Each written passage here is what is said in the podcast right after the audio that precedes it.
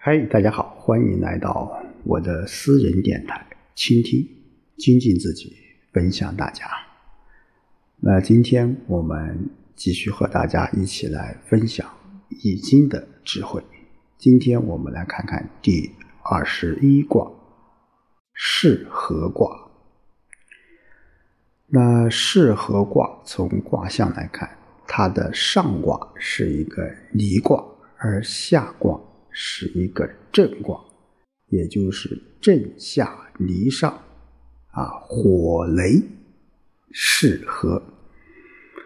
那巳合卦这两个字啊，嗯，可以说是很多人都不太熟悉啊。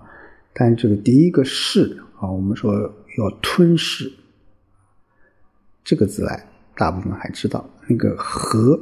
啊，口字旁搁个去，然后再搁一个器皿，啊，念念和。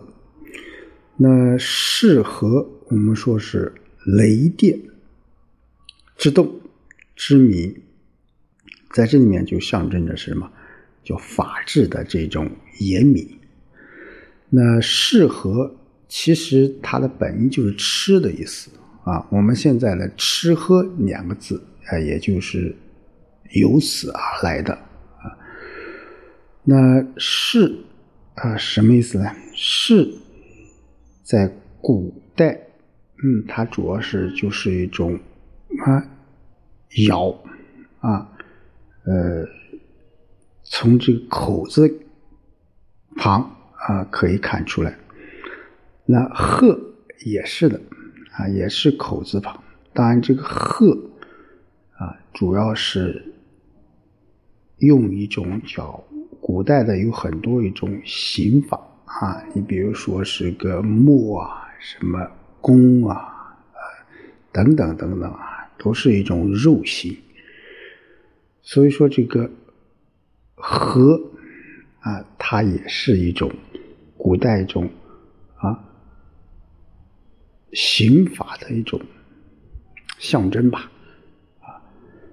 当然，我们说现在说是适和啊，就是来形象的来说明这种刑法罪行的这种轻重之别。我们从这个后面的爻辞可以看到啊，无论是初九啊、六二、六三啊，因为这个这个罪行比较小，就会出现无咎；而到了九四六五这一。是啊，得经来比喻什么？这种治愈的治来啊，治愈之来。当然，我们说这个巳合卦当中啊，它重在说明什么？就是说狱治，就是在监狱怎么治理监狱啊，或者说是相当于现在这种司法啊，我们怎么样去公正？他并不是在强调我们刑法要严啊，而他只是要我们要什么？我们用现在的词语来说，我们要依法治国，我们要司法要公正公平。好，我们一起来看看它的卦辞：适合亨利用玉啊。我们说适合是卦名，就是有咬。跟和之意啊，我们说用牙齿咬这个物，就是等等于是啊。那口一闭就叫和啊。当刚才我们说和有很多一种啊刑法的一种象征，所以说适合就就用用牙齿来咬这个物，并且进行咀嚼啊，那就相当于现代这种刑法啊。我们知道啊。古代很多种刑法，就像现在这种，啊，说不好听的话，就跟现代很多一些啊，呃，处理动物的这种机器是很相似的，啊。好，所以说适合亨利用玉，就是说象征着齿合于刑法，怎么样？亨通有利于实行刑法，啊。在《团传》中说：“意中有物曰是合，是合而亨，刚柔分，动而明，雷电合而张，柔得中而上行，虽不当位，利用欲也。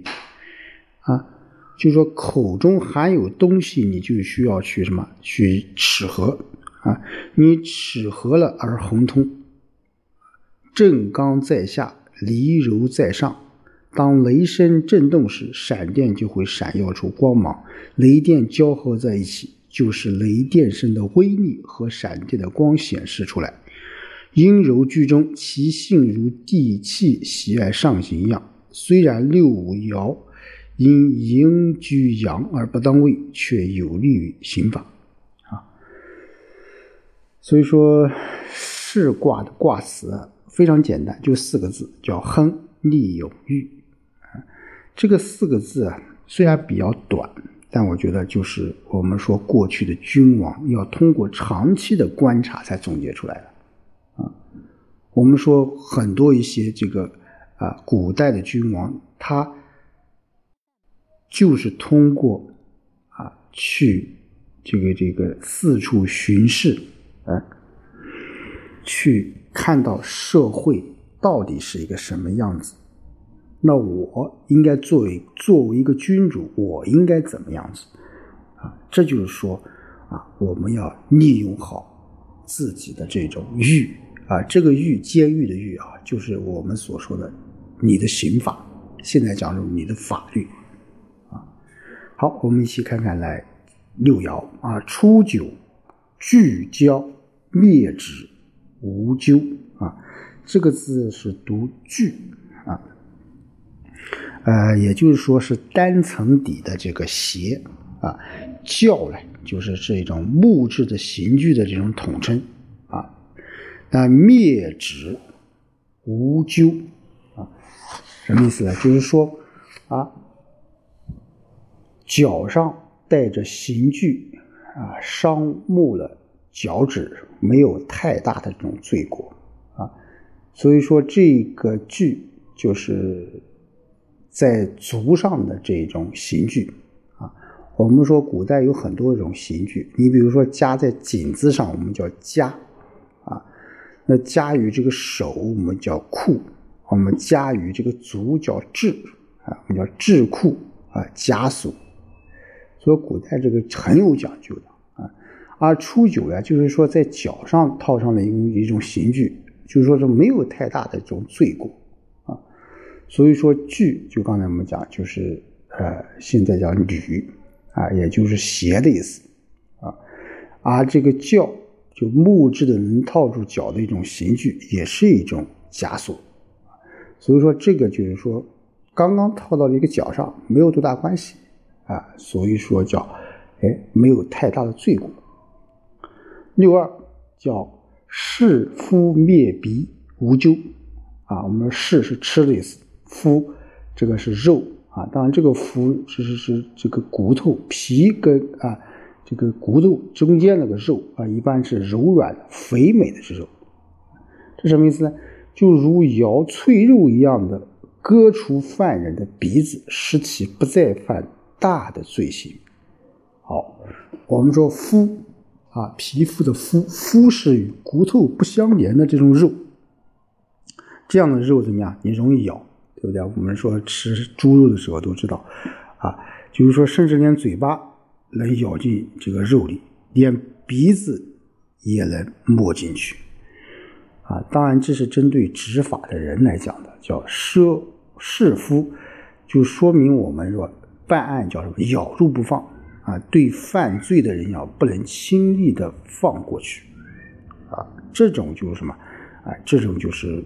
我们说用刑应该说是比较严重的啊。我们从这个这个呃爻的这个位置来看，我们说六二虽然是中正之德，但是它是阴爻在这个承在阳爻之上，说是辰刚带来的这种灾祸啊，所以这个时候的刑法相对来讲是比较严重的啊，比较严重的。好，六三是息肉。欲毒小利无咎啊，这个息啊，就是相当于我们现在腊腊肉啊，息肉就是干肉啊，古代里有要息肉，就专门制作干肉的一个一个一个一个生产部门嘛。我们说孔子那时候对不对？呃，教书的时候，你只要啊拿一点这个干肉啊，就可以当做学费了啊。所以说，是要息肉啊，却遇到毒物，稍有困难，却没有大的这种灾祸。我们说古代啊，这个这个这个息肉，或者说现在叫腊肉，都是腌制出来的。包括我们现在，我们说多多少少它会有化学反应，多多少少会有一些呃，这个现在所谓的微毒啊。但是这个吃了对身体应该说是没有太大的这种不利的影响。所以说，对于刑法的人来说，就是说我们碰到这个时候啊，我们碰到的一些案子啊，还是比较麻烦的，有点棘手啊，或者是有点不好啃啊。但处理这些案子也没有多大的这种害处啊，该处理还得处理啊，该处理还得处理。好，九四是干子得金时利坚贞吉啊，我们说这个子。啊，就是肉中的有骨啊，我们慢慢刚才我们说是夫，然后现在是当这个子，就肉中的啊还带了一点骨头啊，所以说这个是咬干肉啊，却遇到了骨中的这个湿啊湿这个箭头啊，我们说众矢之的啊，这个什么有利于在艰难中守正，是一个吉祥的。哎，我们说九四可以说是。六爻当中唯一一爻是吉祥的，那为什么我们这么说？我们说咬带骨头的干肉啊，咬出了一只铜箭头啊，当然这又意味着我们说案子怎么样，又更加难办了啊，这就需要我们办案人员有一种像什么，像金属那样刚硬啊，更像箭头那样正直的这种人去办理这样的案子。叫秉性阳刚、正直不阿啊！只有这样的一种品质的人去办理、去处理案子，你才能够什么立坚贞吉。嗯，我们说为什么立坚贞，就是因为你这个执法人员是公正司法的，这种品格十分的可贵啊。所以九四啊，虽然是刚直守正、难能可贵。但是我们说，从儒家的这种思想政治角度来看，他还没有得到治愈之道充分的实现的这种光辉的境地啊。为什么这么说？一个就是客观上我们说，这一个是阳啊，阳爻居阴位是失位的，还是没有足够的职权。另外，主观上它不居中位，属于第四爻失中。啊，所以不能掌握中道的分寸。但是我想，这里面为什么叫利坚贞吉，就是因为他有这种刚才我们说这种公正严明的这种态度，这种对司法的这种敬重，这个就是非常重要的。好，六五是干肉得黄金，真利无咎。我们说是要干肉得到黄金一样的东西是有危险，但最终没有灾难。我们说从六二开始啊，我们说一节比一节怎么难啃难试，到六五是干肉反而变得容易了啊。这是因为什么？因为六五得到了黄金啊。得黄金是什么意思？得黄金就是说六五具有某种优越的条件啊。我们说五。一般都是居中的，啊，又以阴啊以柔聚刚，且在君位，啊，另外六五是在什么？哎，这个五爻啊变，我们说特别是离卦一变就会什么变为乾卦啊，乾就有什么就有黄金之象啊。六五虽然得到黄金，又具有得中的条件。但它本身毕竟是一种嘛，是以柔，是以阴爻，啊阴爻，所以要获得无咎的啊结果，你还要做到什么？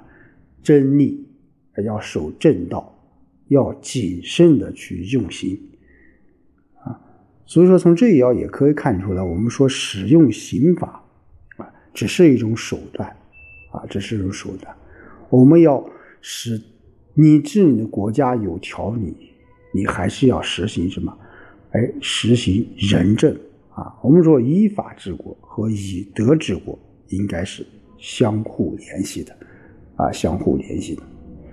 上九，合教灭尔凶啊！我们说这一爻不好啊，因为上九，我们说任何一个爻到了最上面就会物极必反啊。肩上鹤腹的刑具伤没了耳朵，有凶险啊。我们说合教灭耳，聪不明也，在啊相。词当中是这样说的啊，《象传》中就是说，就是说你肩上鹤腹的刑具啊啊伤没了耳朵啊，这说明什么？说明你个上九饥饿不改啊，如不听话的这种聋子太不聪明了。那上九为什么会受到这个贺教灭耳的严重惩罚呢？啊，我们说戏词对上九做了进一步解释，他是这样说的，叫。善不及，不足以成名；恶不及，不足以灭身。小人以小善为无以而复为也，故恶极而不可焉，罪大而不可解。啊，亦曰何教灭而凶？啊，这也说明了什么？执久的最大而不可解，完全是什么？是你自己咎由自取。啊，咎由自取。当然，我们也可以从另一个角度来看啊。就是说，施行人用的这种手段，如果使用过重，啊，使用重刑了，其实是有凶险的，啊，是凶险的，你搞不好也会把自己给牵扯进去。这也要使我想到，就是说，我们的执法之际的人员啊，无论是过去还是现代，我们说，你用刑讯逼供，啊，这种错误的这种渎职的手段去处理案件的话，到最后。都是有危险的。我们说，呃，新闻上会出现啊，现在陆续会出现一些冤案被平反啊，被平反。其实从另一个角度也说明了，我们说啊，治理国家或者我们使用刑法，一定要注意什么？注意这种方式方法。另外，法律。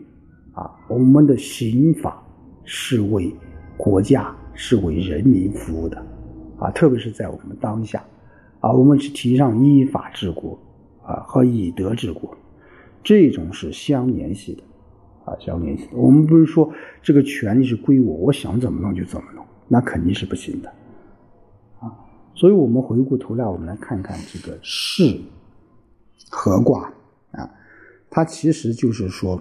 我们在处理一个案件，我们在使用刑法的时候，我们应该要什么？